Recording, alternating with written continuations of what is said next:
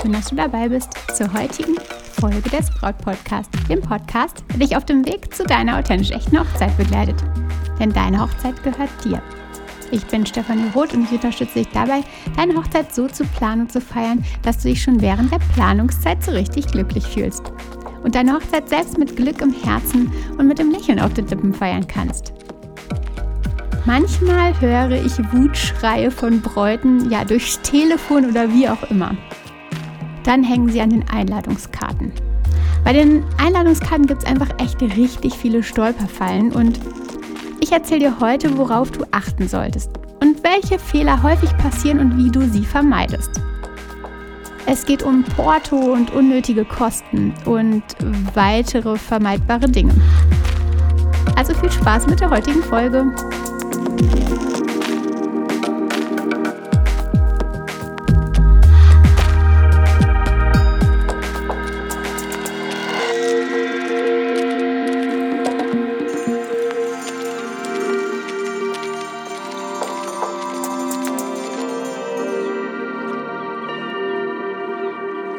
Ich hatte etwas bei eBay ersteigert und zwar neue Rollen für meinen Schreibtischstuhl.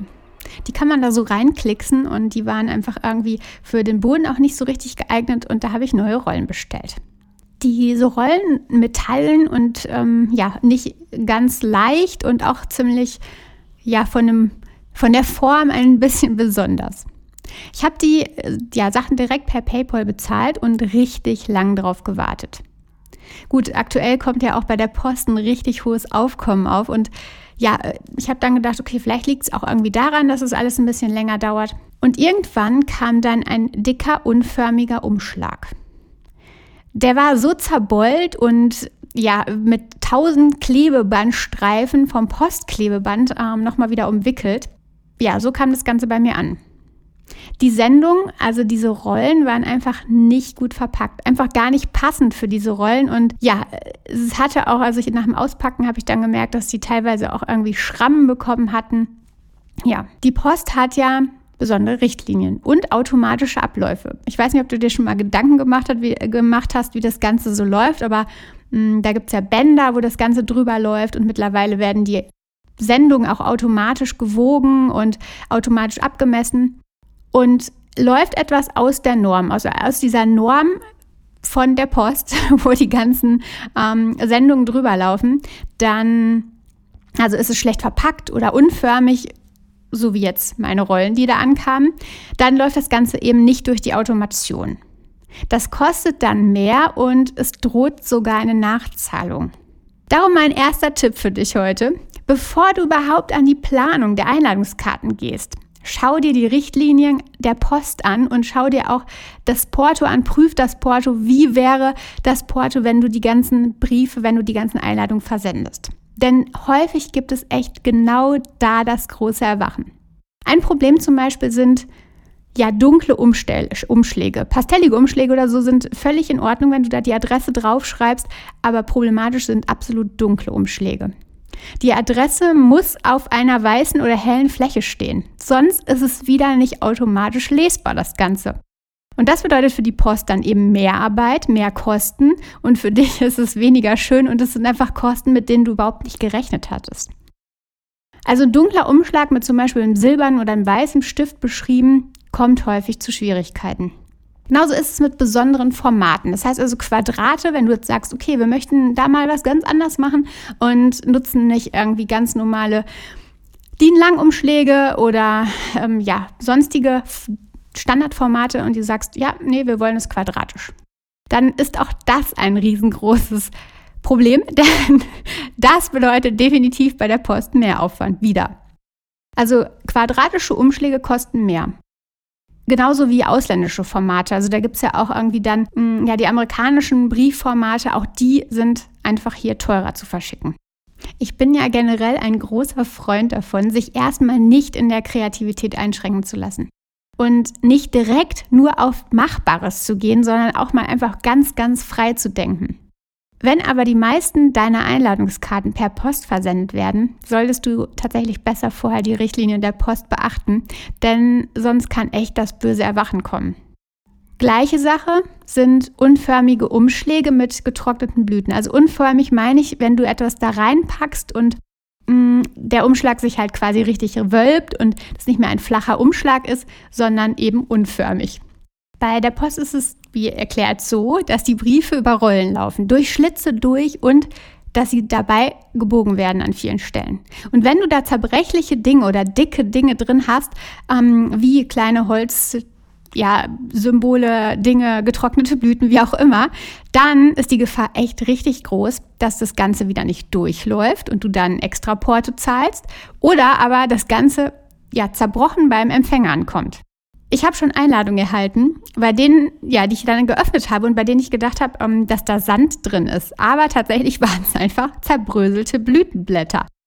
Es lief dann immer bei der Post durch das ähm, Band oder über das Band und durch die Rollen und so weiter. Und dann hat sich das Ganze so zermahlen, dass es ähm, ja wie bei einer Mehlmühle passiert ist und ich dann Sand in meinem Umschlag hatte. Wenn die Umschläge eben zu dick sind, dann ist wieder die manuelle Prüfung mit mehr Aufwand dabei. Und im schlimmsten Fall ist es dann so, dass die Gäste Porto nachzahlen müssen. Also die Gäste erhalten eine Einladungskarte von euch und müssen dann Porto nachzahlen. Oder die Einladungen kommen richtig verspätet oder gar nicht an. Auch das passiert. Auch davon habe ich gehört. Übergibst du die Umschläge persönlich oder wirfst sie selbst in den Briefkasten der Menschen, deiner Gäste, dann musst du natürlich weniger Dinge beachten. Dann kannst du da ein bisschen freier sein oder viel freier sein. Schau da einfach mal, wo kommen deine Gäste her? Von weiter her? Kannst du die Umschläge, die Einladungskarten persönlich übergeben oder müssten sie halt in die Post? Ich habe tatsächlich auch das Gefühl, dass ja, die Umsetzung der Richtlinien bei der Post in den letzten Jahren echt strenger geworden ist. Und sicher werden diese Automationen da noch mehr zunehmen, wegen, ja, also immer weniger Sortierung manuell von Hand und ja, deswegen achte da auf jeden Fall drauf. Der Fehler Nummer zwei. Jetzt hast du dir überlegt, wie deine Einladungen die Gäste erreichen, wie das Porto ausfällt und was du beachten musst. Nun geht es daran, was soll überhaupt auf die Einladungskarten drauf. Häufig sind sie einfach mit Infos überfüllt. Alles muss drauf, denkst du, jede kleine Info, ganz viele Grafiken, Illustrationen. Du hast ja so viel für deine Hochzeit schon geplant und stufen so viel im Kopf und jetzt möchtest du auch alles unterbringen. Dann vielleicht noch ein Signet eurer Initialen und natürlich alle Adressen, die irgendwie notwendig sind. Dann noch die Handynummern der Trauzeugen, eben alles, was eben wichtig ist. Sicher hast du auch schon Karten bekommen, wie diese, wie ich gerade beschrieben habe. Und wo du die entscheidenden Infos irgendwie gar nicht finden konntest, wo du erstmal auf die Suche gehen musstest und die ganze Seekarte von vorne nach hinten wälzen musstest, bis du an die richtigen Informationen kamst. Ich sag dir was, weniger ist hier tatsächlich mehr. Klar möchtest du den Gästen all die Informationen mitgeben, du möchtest es ihnen leicht machen und du möchtest deine tollen Elemente für deine Einladungskarten nutzen. Du hast so viel Schönes gesehen bei Pinterest und möchtest das jetzt auch alles umsetzen, genau so. Aber wenn deine Gäste nicht finden, was sie suchen, nicht die essentiellen Informationen finden, dann sind die Einladungskarten einfach auch wenig hilfreich. Also halte dich da an die Fakten, ist mein Tipp für dich. Nimm dir einfach mal einen Gast, eine Person und frage dich, welche Informationen braucht er, braucht sie. Und dann schreib mal das alles auf. Also was ist daran wichtig? Und dann kannst du schauen, was ist denn das Essentielle, was auf deine Einladungskarten muss. Oder gibt es weitere Infos, die ja nicht alle betreffen, zum Beispiel Hotelempfehlungen, Hotelzimmer, Adressen, wie auch immer, die kannst du lieber auf eine Hochzeitswebseite schreiben. Dann werden nicht alle Gäste damit übermannt und die Einladungskarten ja können mit den Fakten glänzen. Für Hochzeitswebseiten gibt es echt richtig viele Anbieter und das ist gar nicht schwer. Also es ist einfach ein ganz ähm, ja, kurzer Prozess, dass du die ähm, Webseite anlegst, dass du die Informationen hinterlegst, ist es wirklich einfach. Du musst dann nicht irgendwelche Programmierkenntnisse haben oder sonst etwas. Mm, und es ist einfach richtig hilfreich. Mögliche Hoteladressen, Übernachtungsmöglichkeiten, eure Timeline. Oder ganz ehrlich, frag dich mal, hast du schon mal selbst eine Einladung mitgenommen, um zu wissen, wann die Torte angeschnitten wird? Sie ist doch eher dafür gedacht, um die Adresse der Location zu kennen, um die Uhrzeit zu wissen. Gute Papeteriedesigner, gute Grafiker, die können dich da unterstützen. Die haben das gute Auge dafür, was notwendig ist, was nicht, wie eine Karte überfüllt ist, ähm, was einfach ja, reduziert werden kann und die unterstützen sich an der Stelle richtig, richtig gut. Nutzt du dagegen ein Online-Tool zum Erstellen der Einladungskarten, dann brauchst du einfach auch nicht alles ausfüllen. Nicht alles, was da vorgegeben ist, musst du füllen. Du kannst auch Dinge weglassen und nicht auf Teufel komm raus alle Infos draufpacken. Mein Tipp Nummer drei für dich. Erstelle die Texte für die Einladungskarten definitiv nicht nebenbei. Denn ja, wenn du das so nebenbei machst, mal eben so zwischen Tür und Angel, dann hat der Fehlerteufel es richtig, richtig leicht. Konzentration ist an der Stelle echt das A und O. Du solltest fokussiert sein und lass es Probe lesen. Lass deine Texte Probe lesen, sowohl vorher, bevor du sie eingefügt hast, als auch dann, wenn du sie eingefügt hast, die komplette Karte, bevor sie in den Druck geht, nochmal Probe lesen lassen. Am besten von jemandem, der gut da drin ist. Vielleicht hast du jemanden im Umfeld, der sich mit Sprache, mit Texten richtig gut auskennt. Prüf auch unbedingt sowas wie die Adressen nochmal. Ich hatte schon mal eine Einladung mit falschem Straßennamen. Der war dann noch aus der Vorlage übrig geblieben und das war natürlich der Fail schlechthin. Aber sollte doch mal etwas schieflaufen, dann ist es nicht tragisch, ganz ehrlich, das passiert jedem Mal. Es passiert und dann geht es einfach daran, eine Lösung zu finden.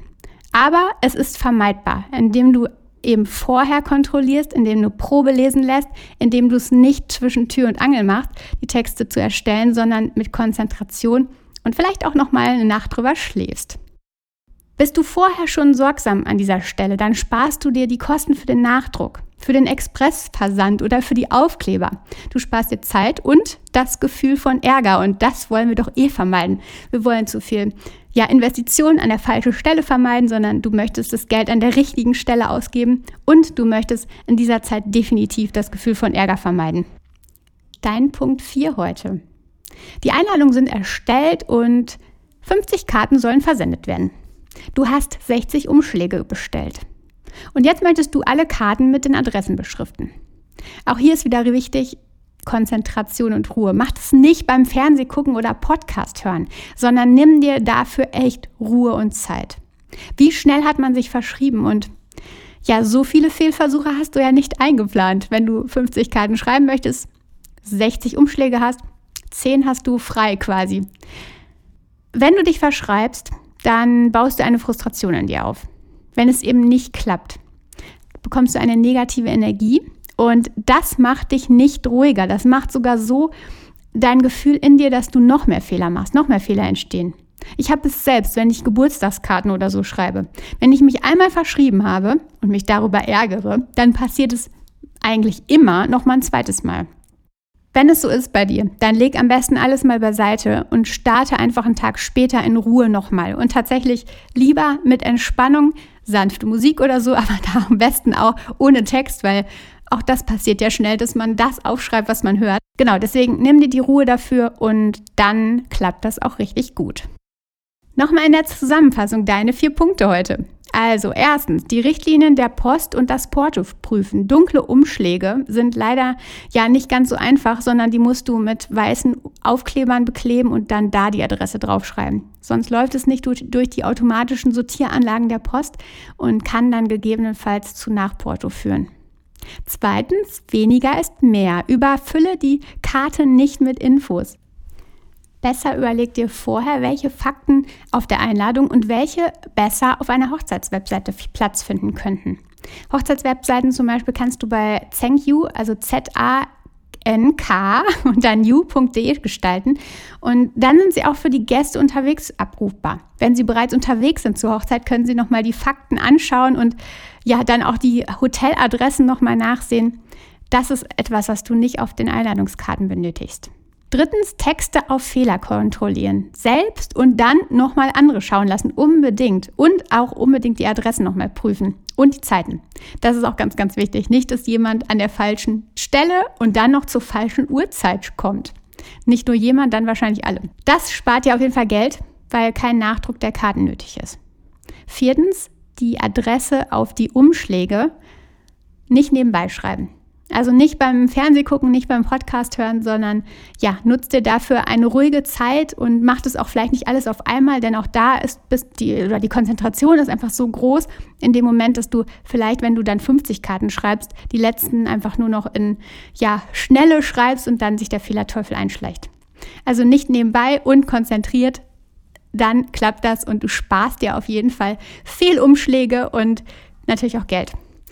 Du Liebe, Sicher hattest du diese Fehler schon vor dieser Folge auf dem Schirm und halt hättest sie vermieden. Aber jetzt bist du ganz sicher, denke ich. Und ja, es ist mega schön, dass du heute zugehört hast, dass ich dich inspirieren konnte. So schön, dass es dich gibt. An der Stelle übrigens kennst du schon meinen Brautguide. In meinem Buch, das du bei Amazon findest, unter Brautguide, habe ich ja so viel zusätzliches Wissen und Tipps für dich niedergeschrieben zum möglichen Plan B, zur Wahl der richtigen Musik, was Stimmungskiller sind, ja, wie du Pannen meisterst, das alle, äh, alles ist in 20 Kapiteln voller Wissen für dich niedergeschrieben und es ist ganz für dich und du findest den Brautguide bei Amazon. Ich freue mich da jedes Mal so, ähm, ja, wenn ich dir das kundtun darf, weil ich ähm, ja, das einfach ganz, ganz großartig finde, dass du diese Tipps alle mitnehmen kannst. Und ja, schau da auf jeden Fall mal bei Amazon unter Brautguide vorbei. An jede Braut, die das Buch bereits zu Hause hat, an dieser Stelle von Herzen danke für dein Vertrauen, meine Liebe. Ich bin sicher, dass du so viele Impulse für diesen Tag aus dem Buch mitnehmen kannst. Es geht nicht darum, alles umzusetzen, ganz klar, sondern es geht darum, Inspiration zu finden und deinen Weg zu gehen, genau deinen. Das ist ja so der Kern des ganzen Buches und der Kern, die Kernaussage von allem. Hab einen tollen Tag und ich gehe jetzt mal eine Runde Fahrrad fahren, glaube ich. Vertrau dir. Deine Stefanie.